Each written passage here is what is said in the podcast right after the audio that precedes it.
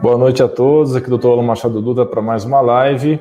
Nós vamos conversar novamente com a doutora Ana Paula Rodrigues para tirar suas dúvidas sobre saúde capilar. Então, pode começar a sua exposição sobre saúde capilar e depois nós vamos responder as dúvidas. Tá joia. Primeiramente, obrigado pela oportunidade. A gente voltou novamente com esse assunto porque foi um, um, uma live bem bacana, né? Foi mais de uma hora, teve.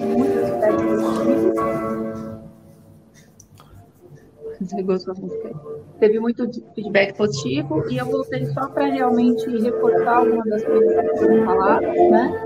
E conversar com vocês que realmente ainda está chegando bastante paciente, né? E não só aqui, mas acho que no consultório de vários colegas, com a questão aí da, da queda de cabelo pós-Covid, uh, né?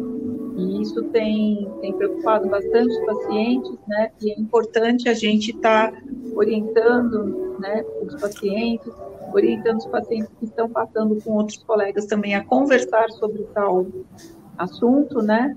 Visto que quem já tem principalmente alguma doença autoimune de base, quem já estava com alguma deficiência de questão hormonal, vitaminas, já estava, então, de repente, com uma, uma, uma questão capilar, né, uma inflamação, uma dermatose, um enfraquecimento uh, do bulbo capilar, da haste capilar, pode realmente, após a, a infecção pelo e as medicações utilizadas, né, principalmente antibióticos de largo espectro, que alteram toda a microbiota intestinal e com isso também reflete na microbiota de pele, né?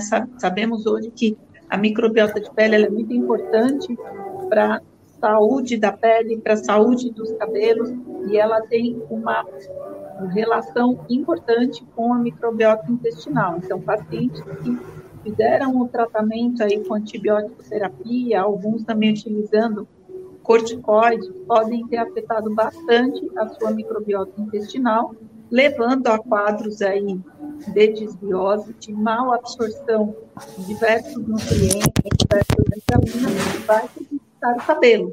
Por quê? Porque o cabelo é uh, uma estrutura que necessita de nutrição diária certo? Então, ele é um, vamos dizer, um órgão extremamente, extremamente ávida por micronutrientes e por hidratação também. Visto que se você tem uma, uma questão já de doenças autoimunes, questão metabólica, uso crônico de algumas medicações, né, pacientes que estão entrando na menopausa, pacientes com questões uh, de má absorção intestinal, intolerâncias alimentares que modificam também aí a questão intestinal, você já tem de base uh, um cabelo, né, que já tem uma má nutrição e com isso, com a questão aí da pandemia, com a questão do uso dessas medicações, isso pode ser agravado, né? Então, lembrando que os pilares da saúde capilar são nutrição, né, os nutrientes, como a gente já havia falado, a parte hormonal, certo? A questão genética é importante, ela é por volta de 20% do, do, da questão responsável pela alopécia, pela questão capilar. Então, você ter uma boa alimentação, com bastante alimentos ricos em vitamina A, de amor, B12, que é muito importante para a nutrição do bulbo, C de cebola, que é um antioxidante, ao mesmo tempo ele auxilia na modulação do cortisol, né? Níveis de cortisol muito alto, muito baixo, atuam na secreção das glândulas peribulbares, alterando, por exemplo, a glândula sebácea, aumentando o sebo, altera também a questão inflamatória do bulbo, a questão da microcirculação bulbar. Então, pacientes que estão passando por problemas estressores, sejam emocionais ou estressores físicos de patologias, ele vai ter realmente um enfraquecimento do bulbo capilar e pode começar a notar o quê? Um afinamento do cabelo, problemas de dermatoses como coceira, mau cheiro, a famosa caspa, algumas dermatites uh, maiores, né? Quedas de sobrancelha, que também pode acontecer, tá bom? E você também pode ter um aumento que das áreas, né? As mulheres principalmente nas regiões de maior tração, né? E os homens na região aqui da coroa e nessa região mais frontal, tá certo?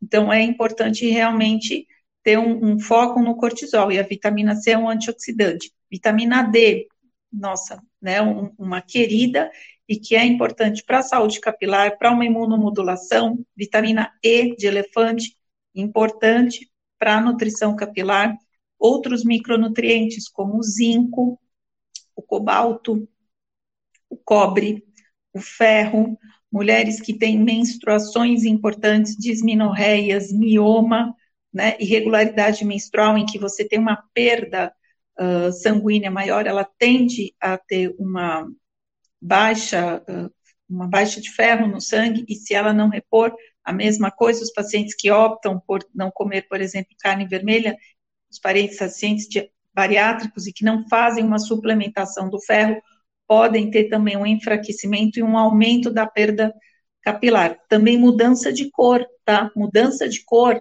Eu lembro que isso era um, um, sinal clínico, né, que a gente aprendia no terceiro ano da propedêutica, que era chamado cabelo em bandeira, né, o cabelo que ele ficava com uma cor diferente, né, ele vai como se você tivesse passado água oxigenada, o cabelo em bandeira, isso que está é, muito ligado à desnutrição, à alteração das proteínas, também alteração na absorção da proteína.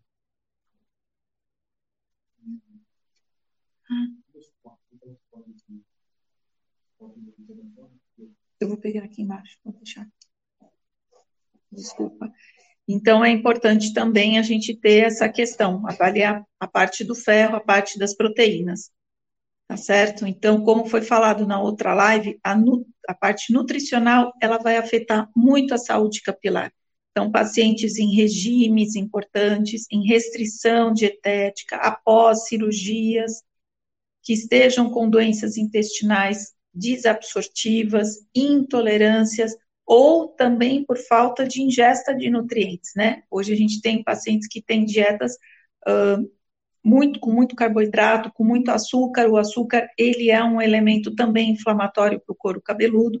Pacientes com doenças metabólicas como o hipotiroidismo, a tiroidite de Hashimoto, em que eu tenho uma inflamação também da questão capilar, levando a uma queda, um afinamento pacientes com distúrbios hormonais, síndrome de ovário policístico, pacientes que estão entrando na menopausa, tudo isso pode levar a distúrbio capilar. Então, é muito importante sempre, antes de você pensar, ah, vou comprar um shampoo anti-queda, um tônico anti-queda, vou tomar uma pílula anti-queda e que de repente você facilmente acha na farmácia, ou até mesmo seu profissional de, de cabelos aí pode te, te indicar, você fazer uma um check-up, ver o que você precisa, a suplementação que é necessária, a quantidade, né?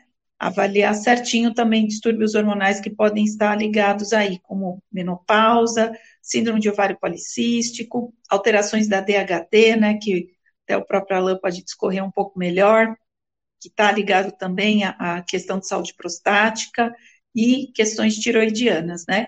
Quem uh, segue o doutor Alain aí no Instagram, viu um vídeo que eu fiz e agradeço bastante que compartilhou e fez uma edição muito bonita sobre a tiroidite pós-Covid, né, que estão surgindo casos e que um dos sintomas principais é aí a perda capilar, né, as mulheres falam, nossa, parece que eu estou perdendo cabelo igual quando o meu neném estava amamentando, né, então é bem interessante se vocês puderem dar uma olhadinha lá no Instagram tá bom? Então, para reforçar isso, antes de tomar qualquer medida, veja como está a sua saúde, como está a tua parte hormonal, que senão, de repente, você vai até ficar decepcionado, porque o shampoo não, não deu muito certo, ou você vai perder um, um tempo aí, dois, três meses, que você já poderia estar tá tratando aí uma patologia, uma, uma questão aí metabólica, nutricional, evitando até o desenrolar de outros sintomas tá certo? Uh, temos perguntas já, doutor? Temos sim. Então eu vou apresentar as perguntas para você. Uma das perguntas aqui é do próprio Instagram, uma pergunta interessante, é sobre predominância estrogênica. A Cecil Correia pergunta se predominância estrogênica causa queda de cabelo. Posso adiantar que sim, porque qualquer deficiência absoluta ou relativa de progesterona é uma das causas de queda de cabelo. Algo a acrescentar? É, uma das questões também é a questão da textura do cabelo, né? Do nível de pH que esse couro cabeludo pode ter, o nível de oleosidade que nos distúrbios hormonais também podem acontecer, né? Então, muitos pacientes têm uma mudança do pH do cabelo, tem uma mudança uh, da, do nível de oleosidade ou de ressecamento do cabelo, levando também a uma, a, além de uma mudança na textura, a problemas de coceiras, né, de mau cheiro, e o bulbo é, inflamando, o bulbo aumentando, às vezes também a quantidade de sebo, ele pode levar a um enfraquecimento e uma queda da haste. Perfeito. Uma pergunta da Olga aqui pelo YouTube. Boa noite, doutora. Tenho 71 anos, tive dengue, estou com muita queda de cabelo. O que, você pode aconselhar ela? Oi, Olga, boa noite, obrigada pela sua pergunta. Sua pergunta é uma pergunta muito boa, porque 71 anos a gente tem que ver várias coisas. Geralmente, nessa idade, você já pode ter alguma questão de mal absorção intestinal pelo próprio envelhecimento do intestino e se você já tiver alguma coisa de base. Então, às vezes, você já está absorvendo menos vitaminas. Segundo, 71 anos você já está aí na menopausa. Muitos hormônios às vezes não foram corrigidos ou não foram otimizados, levando aí também a uma rarefação do cabelo. Terceiro, a partir dos 40 anos, a gente tem um envelhecimento maior da glândula tireoide nas mulheres. Muitas vezes você tem uma diminuição do volume, muitas vezes você tem um hipotiroidismo também leve que vai aumentando durante o tempo.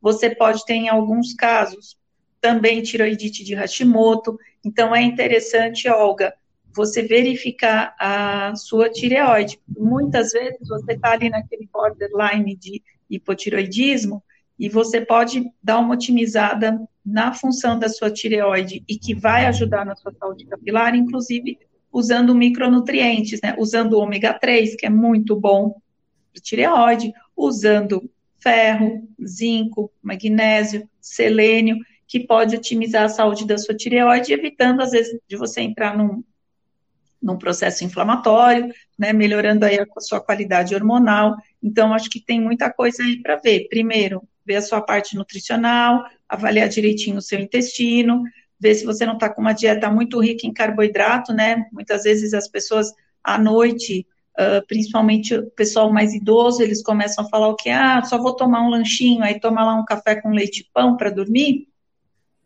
Que além de ser ruim para o seu intestino à noite, vai fermentar, pode te dar refluxo. Não tem nada de nutrição, tá certo?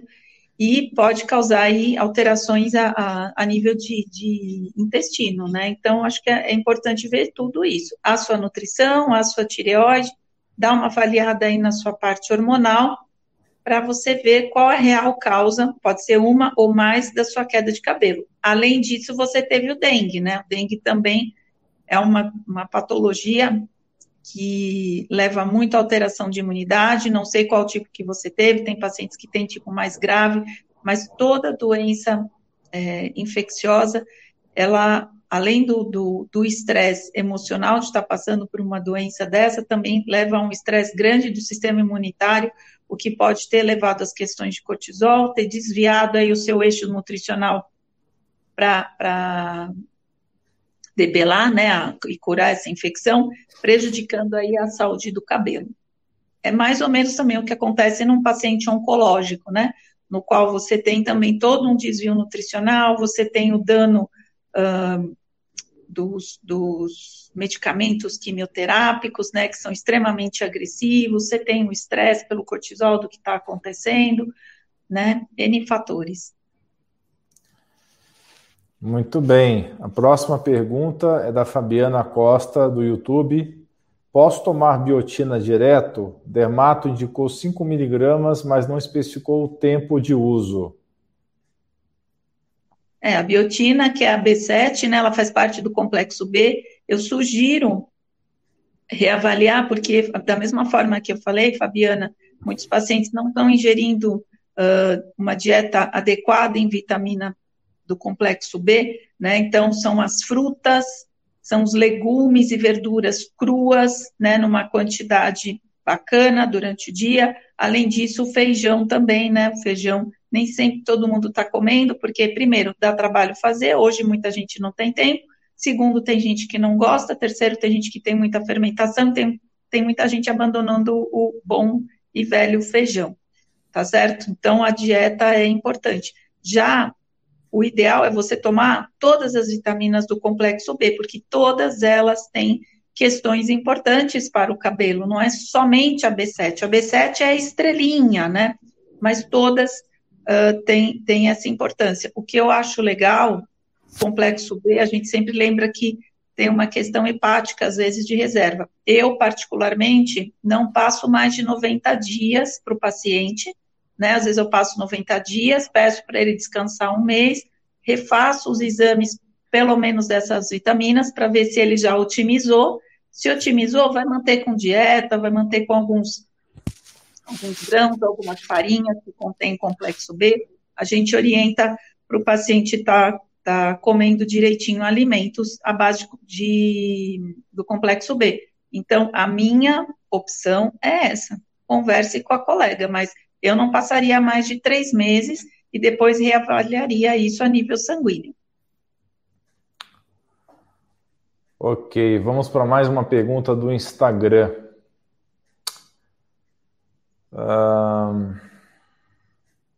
uma pergunta que está um pouco confusa, mas acho que dá para você responder, da Eliana. Estou com o couro cabeludo sensível quando passo a escova e apareceu umas perebinhas, né? Você uhum. quer responder essa? Sim. É, tem paciente que tem, Eliana, uma coisa que chama tricotidínia, tá? É dor no couro cabeludo, tá? Por que, que isso acontece? O couro cabeludo é extremamente vascularizado, tanto que quando você corta o couro cabeludo, isso sangra, né? A gente que trabalhou em PS pegou muito isso nela. Nossa, é uma coisa de louco. O negócio sangra, sangra, sangra, parece uma esponja. Então, assim, e é, além de ser muito vascularizado, ele é muito que inervado. Então, pacientes com muito estresse, eles têm o que? Geralmente inflamação do couro cabeludo. E junto disso tem inflamação do nervo, é igual neuropatia diabética, né? Uh, e periférica. O diabético ele inflama os nervinhos da perna e tem aquela sensação de ardência, de coceira, de formigamento, a mesma coisa no couro cabeludo, certo? Se está inflamando e formando umas perebinhas, duas coisas. Ou ele está, está inflamando, está doendo, e você, por exemplo, está uh, coçando demais, ou à noite você coça demais, e aí você está machucando com as unhas, e isso está inflamando. Ou você está com uma. Pode ser uma infecção fúngica, pode ser uma infecção bacteriana, pode ser uma doença autoimune sistêmica que está levando à lesão uh, capilar, então é importante avaliar isso junto de um dermatologista e, uh, de preferência, que ele amplie aí a sua, uh, a sua investigação, não ficando só preocupado com a questão, vamos dizer assim, estrutural, tópica do cabelo, mas também procurar saber o porquê isso está acontecendo com você. Muitas vezes vai precisar fazer um exame do cabelo, né, um micológico, muitas vezes vai precisar, às vezes, até fazer algum tipo de biópsia, de raspado, para ver se você não tem uma infecção secundária, tá bom? Então, evite usar qualquer coisa é, por conta antes de você saber exatamente o que está acontecendo, se é uma micose, se é uma infecção bacteriana, se é uma doença sistêmica que está levando a esses sintomas que você está tendo, tá? Dica que a gente pode dar, assim, shampoo o mais natural possível. Hoje, Uh, eu tenho experimentado aí algumas linhas, né? Uh, hoje a gente tem vários shampoos de linha vegana com preço bom. Tá? Ah, não, você fala, tudo isso é muito caro. Tudo. Eu fui esse dia numa farmácia aqui de grande rede e comprei um shampoo e um condicionador de bergamota com alecrim, né? Porque meu cabelo ele é oleoso aqui, né? E a bergamota, a gente é a tangerina, né? Ela tem tem óleos uh, essenciais importantes aí como antioxidante e ajuda também em algumas dermatoses seborreicas para quem tem cabelo oleoso. E olha, o valor estava muito bom, tá certo? E tem várias outras linhas. Então, procure usar um shampoo dessa linha mais uh, natural, tá bom? E algo que pode ajudar a diminuir um pouco essa coceira, esse incômodo é o uso do óleo de coco, tá certo? Perfeito. É, a pergunta do Renângelo eu vou responder rapidamente, porque você já falou muito disso. Ele está perguntando se os comprimidos de vitaminas para crescer cabelo funcionam. Funcionam, mas não são milagrosos, tá? E a segunda pergunta dele é: o nervosismo pode fazer cair cabelo? Sim. Desequilíbrio de cortisol pode fazer cair cabelos.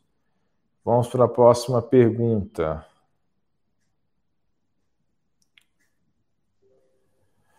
Uma pergunta relacionada ao Covid.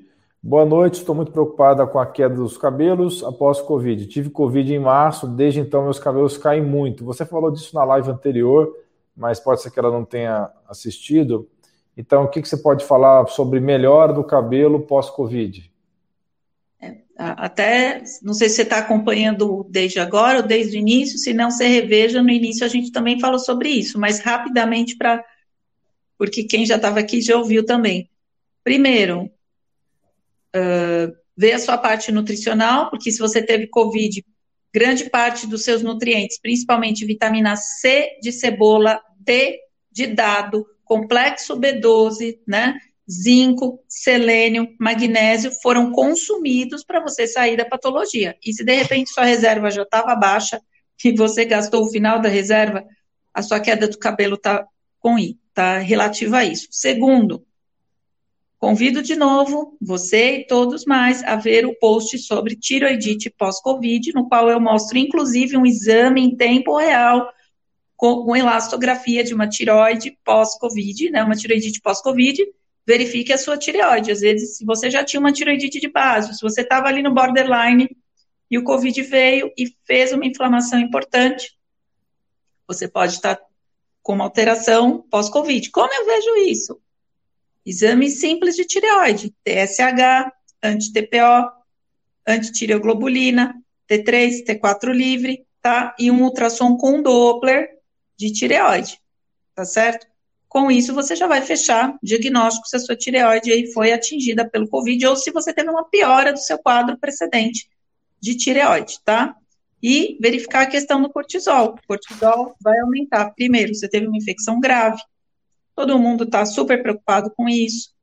Às vezes você foi para o hospital e o cortisol, como agente estressor, além de consumir vitamina C, que é super importante para o seu cabelo, ele também causa uma inflamação no couro cabeludo, desregula várias glândulas aí ligadas ao bulbo e haste capilar, levando à queda. Então, precisa ver, tá? Uh, especialistas em cabelo falam que entre dois a três meses é o normal da queda após infecções, cirurgias, amamentação e até após o Covid, certo? Mas se o paciente já tinha uma rarefação, tá? E começou a cair demais, vale a pena procurar antes de dois a três meses. E sendo que pode ser que o cabelo, a queda do cabelo, seja um sinal e sintoma de algo mais grave. Isso que eu estou querendo pontuar aqui, né? Com certeza. Tem várias perguntas aqui relacionadas à função tiroidiana e queda de cabelo, mas você já falou sobre isso. A gente sabe que tanto o hipotiroidismo quanto o hipertiroidismo são causas de queda de cabelo. Então, se você tiver hipo, tem que tratar com T4 e em alguns casos também com T3.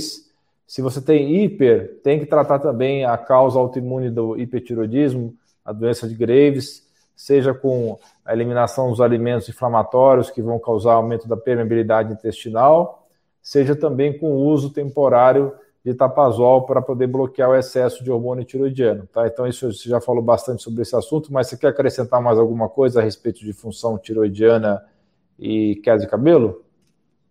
Não, ah, e, e, outra coisa também, né, é, é, a respeito da flora intestinal, né? Então, pacientes que passaram aí por grandes infecções, pacientes que tomaram antibióticos uh, diversos, seja para o Covid, seja para pneumonia, seja para infecção urinária de repetição, tudo que possa levar a alterações da flora intestinal, a disbiose, que você tem excelentes vídeos sobre isso, né? Foi o seu TCC do Einstein. Quem teve a oportunidade e, e entrou lá no, no site, pediu o, livro de saúde intestinal, se vocês ainda não pediram, é um livro belíssimo, tem uma fotografia primorosa, fala sobre cibo, sifo, disbiose, você consegue entender bastante coisa. Então, cuidar do intestino é cuidar do cabelo. Por quê? O nutriente entra pelo intestino, é absorvido pelo intestino. Se você tem um intestino uh, com baixa hidratação, com excesso de açúcar, com uma flora ruim, você vai ter o quê? Uma má absorção de nutrientes. E o seu cabelo vai sentir, né? Não adianta usar o shampoo bonito, a hidratação bonita, tomar os suplementos, o intestino não vai absorver isso. Então, é muito importante focar também na saúde intestinal né, adaptar a dieta, tirar alimentos inflamatórios, como você falou, e muitas vezes você tem que reflorestar o seu intestino. Sim, vai ter que tomar alguma cepa de lactobacilo.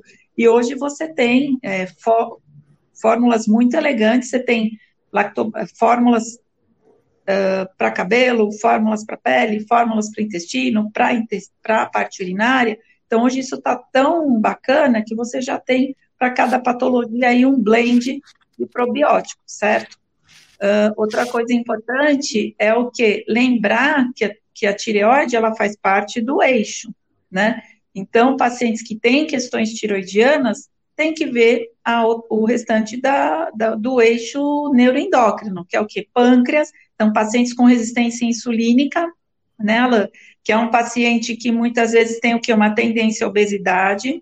É paciente que vai ter um distúrbio aí do, da aromatase, vai bagunçar toda a parte hormonal dele, né, principalmente aí do eixo masculino, né, e uma coisa bem legal, o homem cuida da saúde do cabelo, ele também vai refletir na saúde da próstata e vice-versa, né, Alan?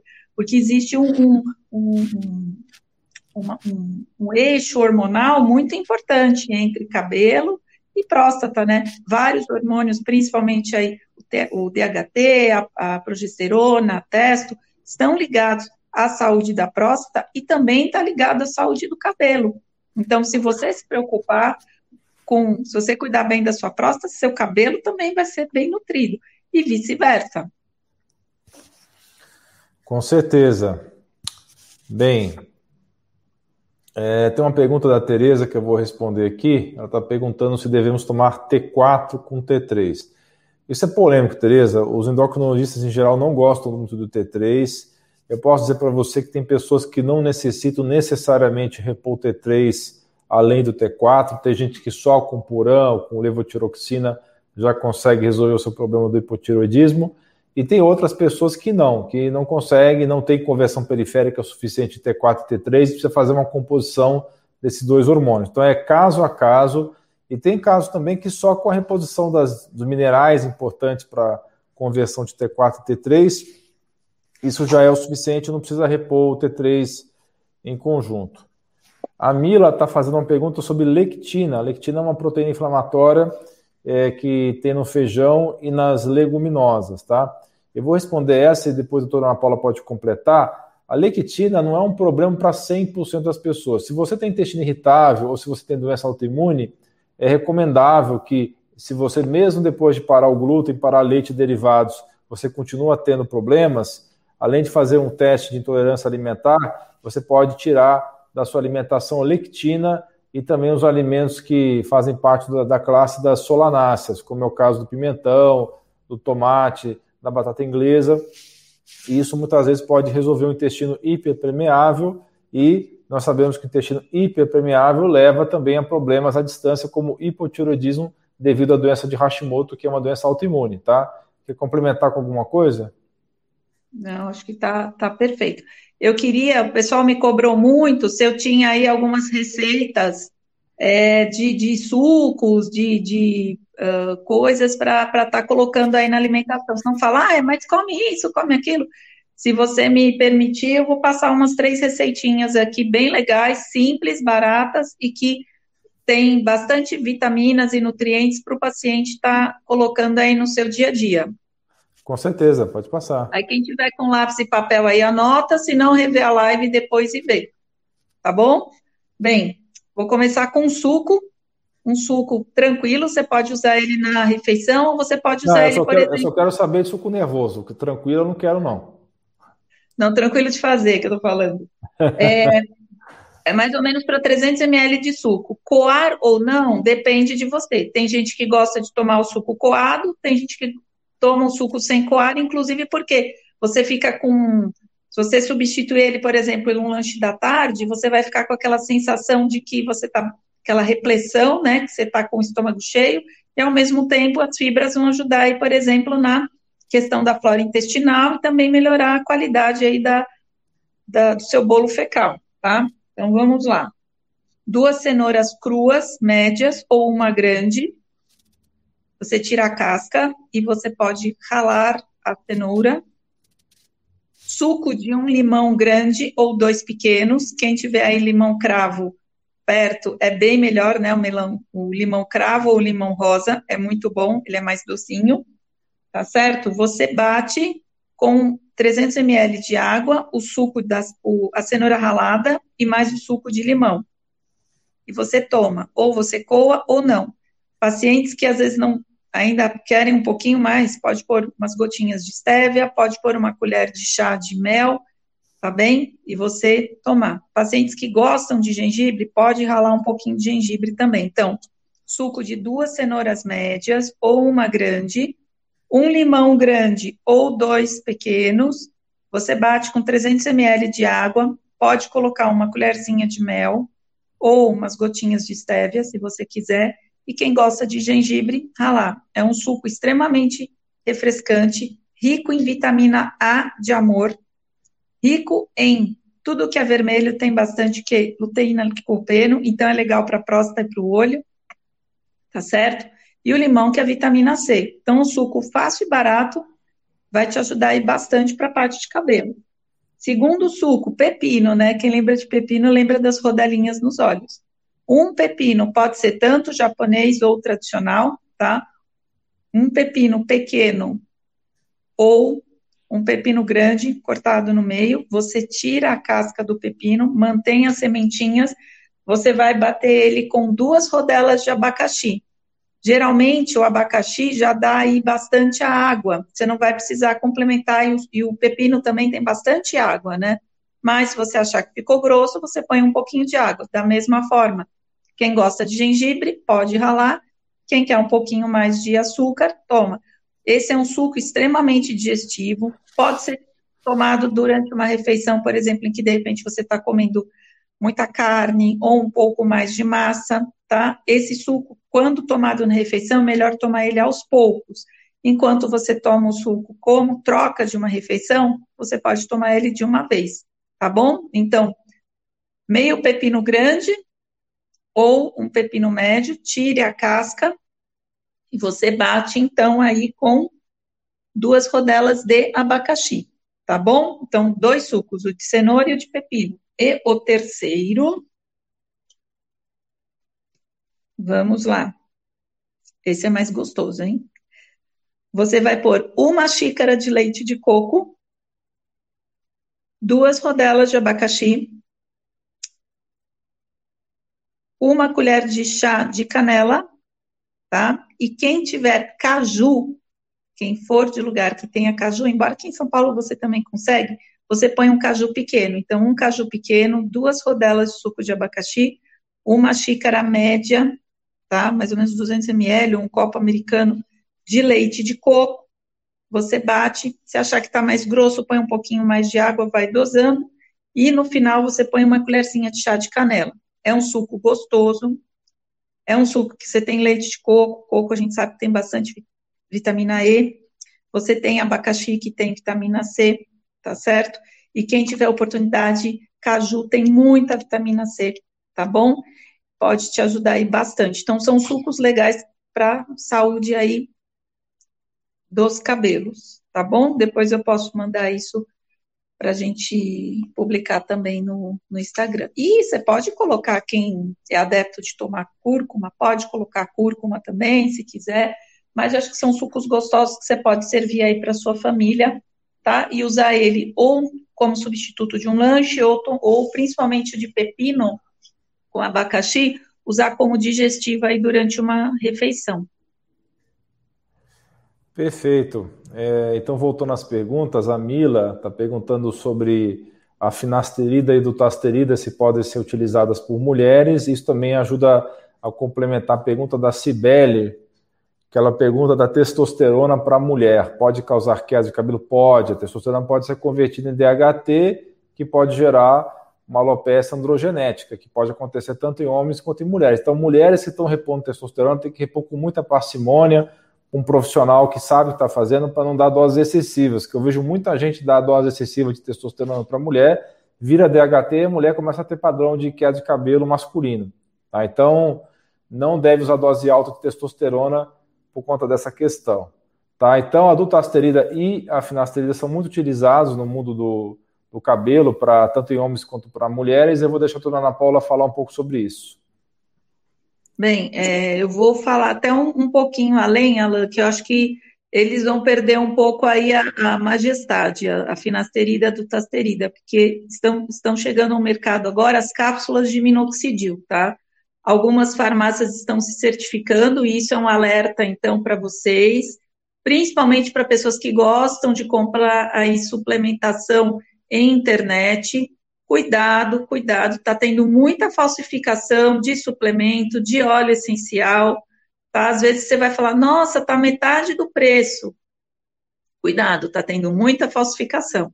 Então é o seguinte: está chegando no mercado, boas farmácias estão fazendo todo o seu processo na vigilância e no, na Anvisa para ter a certificação para fazer a manipulação do minoxidil, tá? O minoxidil é utilizado há vários anos em espumas, loções e shampoos capilares, tá? Tem aí o seu papel super importante, mas os grandes tricologistas mundiais já estão utilizando até em fase inicial, pequenas doses de minoxidil via oral. Isso está chegando no Brasil. Eu sei de duas farmácias que estão acabando a sua certificação. Só que o minoxidil, ele também tem que ter, além da prescrição médica, ter o segmento, tá? Ele pode chegar aí desde 0,5 até 5 miligramas, mas ele é importante. E, e é a mesma coisa, não é só ele, Primeiro, saiba a causa da sua queda capilar, se é nutricional, se é hormonal, se é estressor, se é problema de disbiose. Veja se você tem algum agente sistêmico, corrija-o e juntamente você vê a questão o quê? Estrutural. Se você tem algum fungo, se você tem alguma bactéria, se você tem alguma dermatose, né? Se você de repente está utilizando algum produto que não é o adequado para o seu fio, tá? Às vezes um produto é, é, corrosivo, às vezes um produto com pH muito diferente do que seria o adequado para o seu tipo de fibra. E lembra, o cabelo que você tinha com 20 anos não é o cabelo que você tem com 40, e nem vai ser o cabelo que você tem com 60. Primeiro, a tua questão nutricional está uh, diferente, o seu intestino e estômago para absorção está diferente, o hormônio que você tinha com 20 anos não é o que você tem com 40 nem os 60, principalmente em mulheres que engravidaram mais tardiamente, em mulheres que fizeram tratamento para fertilização, em mulheres que tiveram endometriose, síndrome de ovário policístico, usaram anticoncepcional, mulheres que têm problema de tireoide, homens também com questão de tireoide, vai sofrendo toda uma alteração. Então, você não queira que a fibra capilar que você tinha aos 20, você vai ter aos 40 ou 60 e muito menos o volume capilar, né? Uh, é um, um, uma constante que a gente consegue aumentar o volume do cabelo em no máximo 30%. Então, cuidado também com é, é, sensacionalismo ou falsas promessas de produtos, tratamentos, tudo tem um timing. Lembre-se disso, você com 60 não vai querer ter aquele cabelo que você tinha com 20, só se você vai pôr um mega hair ou fazer o... E mesmo implante hoje, né, você também tem que ter muito cuidado, porque a gente sabe que uh, às vezes tem super indicação, às vezes tem, tem profissionais que não são totalmente habilitados na questão do implante, está havendo uma indústria também muito grande na questão do implante, principalmente aí está tá começando a ter até, como é que chama mesmo, franquia, né? E, e, como tudo, quando começa a ter muita franquia, começa a se perder, às vezes, qualidade, começa a se perder foco. Então, tenha muito cuidado, né? A questão capilar é uma questão extremamente delicada, porque eu até fiz uma analogia na live, né? Assim como inchaço de perna tem várias causas, não adianta você fazer, você dá diurético ou você dá remédio para circulação, dá meio elástico, drenagem linfática. Você tem que saber o porquê que essa perna incha. Não adianta você só ir atrás do sinal e sintoma, você tem que ir atrás da causa. Essa sempre foi a minha bandeira dentro da linfologia e graças a Deus eu até brinco que o inchaço das pernas já salvou várias várias pacientes minhas as quais tinham questões até tumorais, e quem avisou primeiro foi a perninha dela que inchou.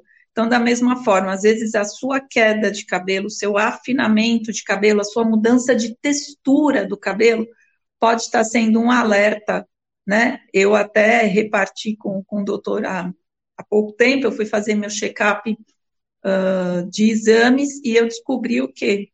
eu comecei, eu já, já tenho uma diminuição do meu volume capilar há algum tempo por conta da questão hormonal, filho mais tardio, né? Quem me conheceu, eu tinha um cabelo na cintura e que não fechava uma mão, né? E hoje realmente tive uma diminuição de volume e eu fui aprofundar a minha investigação com uma querida tricologista que também é, me ajudou aí bastante nessa, nessa, nesse caminhar e descobri que além da, da diminuição da minha B12, eu estava com uma intoxicação, estou ainda com uma intoxicação por alumínio, né, o que nos preocupa bastante, nós como mulheres, porque o alumínio está bastante ligado aí a, a, câncer de mama, né, algumas doenças autoimunes, e também a, a questão do Alzheimer, né, então agora eu vou fazer aí a minha, meu tratamento para relação de alumínio, além disso, tirar aí algumas coisas, trocar as últimas panelas e, e, e, pôr em dia aí essa parte do alumínio. Então, ainda existe isso. Então, a minha queda de cabelo, aí o meu afinamento estava, né, então, às vezes, o pessoal vem aqui e fala, mas está tratando de cabelo, mas estava esperando aquela mulher, tipo, Elba Ramalho, com aquela cabeleira, tal. Não, eu também sou um ser humano e também fui atrás disso e acho que acabei me apaixonando ainda mais por esse universo e descobri o porquê que estava acontecendo comigo. Então, fazer as minhas correções hormonais, que daí o meu médico maravilhoso vai fazer, né, doutora Alain? E fazer a minha correção das minhas vitaminas e também tratar aí essa parte do alumínio. Quer dizer, mais uma coisa que você também. E hoje o alumínio é dosado uh, pelo sangue, é coberto pelo convênio e uh, muitos médicos, principalmente os médicos que estejam mais atualizados, já estão pedindo, uh, médicos e nutricionistas já estão pedindo aí a parte do alumínio, tá certo? Uh, doutor, acho Maravilha. que vai Obrigado, chegar perto do final da nossa transmissão, tá? E a é. gente tem... É, vamos responder mais umas duas perguntas e a gente já encerra. Obrigado pela deferência aí, vamos tratar essa intoxicação pelo alumínio, com certeza. É, deixa eu só selecionar umas últimas perguntas para a gente poder responder, é, para a gente poder encerrar a live. Olha, tem pessoas falando sobre hipotiroidismo e, e tiroide Hashimoto. Eu vou falar rapidamente sobre isso. Não é toda a tiroidite que leva a hipotiroidismo imediatamente, pode demorar anos, tá? Se você está com TSH muito elevado, e está com alterações nos exames de tireoide, marque uma consulta com o médico que entenda desse assunto para poder estar tá investigando isso. Tá? Tem alguns comentários sobre isso, sobre tireoidite e sobre TSH elevado. Bem, a Nai Valente está falando aqui de um bom quelante de alumínio, tá? Para quem perguntou sobre essa quelação, é, o Silanox foi, foi lançado há mais ou menos um ano atrás, realmente é uma boa opção para quelar o, o alumínio do organismo, tá? que mais? Vamos responder aqui uma última pergunta. Ah, vou deixar. A Sibeli respondeu várias vezes aqui. É, ela fez a pergunta várias vezes aqui sobre um, um, creme de mandioca. Você conhece esse creme de mandioca? Que ela está alegando que ela usou esse creme de mandioca e teve queda de cabelo em seguida. Não, Sabe não alguma coisa a respeito? Creme de mandioca, não. Se você quiser mandar o material, manda para o e-mail da clínica, dou uma olhadinha. Não conheço. Não, o que ela está dizendo é que ela usou um creme de mandioca e depois disso caiu o cabelo dela. Ela quer saber o que ela pode fazer a respeito disso. Um creme sintético? Olha, não, tem muito creme. Ela está falando tem... creme de mandioca, né? Não sei agora se é sintético Bem, Se você for numa farmácia, numa perfumaria, tem mais de 200 tipos de creme lá que você pode. Tem desde o creme de 5 reais o pote de 1 um quilo, até um creme de 400, 500, 600 reais, um, um, um sérum desse tamanho, tá? Então, assim, às vezes não é a mandioca em si, que às vezes dentro daquele creme nem tem mandioca, ou tem 1% de mandioca. Lembra que tudo tem química. Você tem parabeno, você tem aí alumínio, você tem outros, outras um, corantes. Então, muitas vezes você pode ter tido o quê? Uma reação até alérgica, né? A, a, a, algum componente desta fórmula, assim como acontece às vezes em algumas, algumas tinturas, por isso que a gente orienta as tinturas, é, tem várias tinturas hoje naturais, né? Eu não posso falar nomes aqui, mas aí tem, vocês mandam um e-mail ou mandam um oi lá no Instagram, a gente dá uma, uma orientada. Tem uma live do doutor sobre tinturas de cabelo anteriormente, né? Então, às vezes, o que aconteceu não é o creme da mandioca, podia ter sido lá com um creme de 800 reais do, do, do rabo do tubarão. Tem a ver, às vezes, com algum componente químico do próprio creme. Às vezes, você tem uh, alguma intolerância, alguma alergia, alguma coisa ali, fez uma inflamação do couro cabeludo, uma dermatose aguda e o cabelo caiu, tá bom? Então tem que tomar muito cuidado. Uh, tem cremes bons e baratos, tem cremes caros e que às vezes não vão te fazer, não vão te fazer bem. Então quanto mais natural, melhor, né? Então vou ver se da próxima vez eu trago algumas receitas aqui. Eu gosto muito da água de aveia, né? Você pega a aveia, coloca de molho na, na água mineral, depois você passa ou numa peneira ou num paninho, tá certo? Aperta bem aquela veia, tira, você pode passar, principalmente em paciente que está tendo coceira, descamação, tá bem? Ela ajuda bastante a aveia, a aveia é um excelente calmante, paciente que está com uma acne, uma rosácea também é muito bom. Gosto muito do chá de alecrim, né? Então, você uh, fazer o chá de alecrim, você borrifar no cabelo após o banho, né? O chá de alecrim acalma bastante couro cabeludo, diminui dermatite seborreica, caspa, diminui oleosidade, mau cheiro e dá um brilho muito bom no cabelo, tá certo? Então a gente tem uh, coisas naturais aí, calêndula, né? Calêndula às vezes é meio difícil, mas calêndula é um excelente cicatrizante, tá? Então a, a colega aí que falou que tá com umas feridinhas, você pode fazer um chá de calêndula e borrifar também no cabelo no final do, do banho, tá? Ou aplicar com chumaços de algodão, massagear, dormir com ele, tá certo? Calêndula é um excelente cicatrizante, excelente calmante, né? Tem a babosa, né? A aloe vera, até se eu não me engano foi Estela Mares, não sei se ela tá por aí hoje, a querida, ela comentou bastante sobre a, a babosa e, e a, a, o aloe vera, ele também, ela ajuda bastante na saúde capilar, então a gente tem coisas bem legais. Água de arroz, para quem não conhece, paciente que esteja de repente aí com psoríase capilar, a água de arroz ajuda bastante. Como que eu faço água de arroz? Você põe o arroz de molho, depois você tira aquela água branquinha, tá certo? E aplica borrifando ou com chumaço de algodão. Então tem umas coisas legais, tá bem?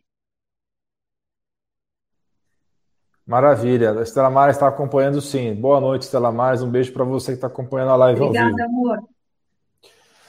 Muito bem, pessoal. É isso daí. Nós vamos encerrar essa live agora, porque temos compromissos familiares. E agradeço muito a você que acompanhou essa live ao vivo. Vai ficar gravada no YouTube, no Facebook, também no Instagram. E acompanhem sempre as nossas postagens. E nós nos vemos na próxima transmissão semana que vem. Um grande abraço, um beijo no coração de todos vocês. Dá o seu tchau, tchau, tchau. aí.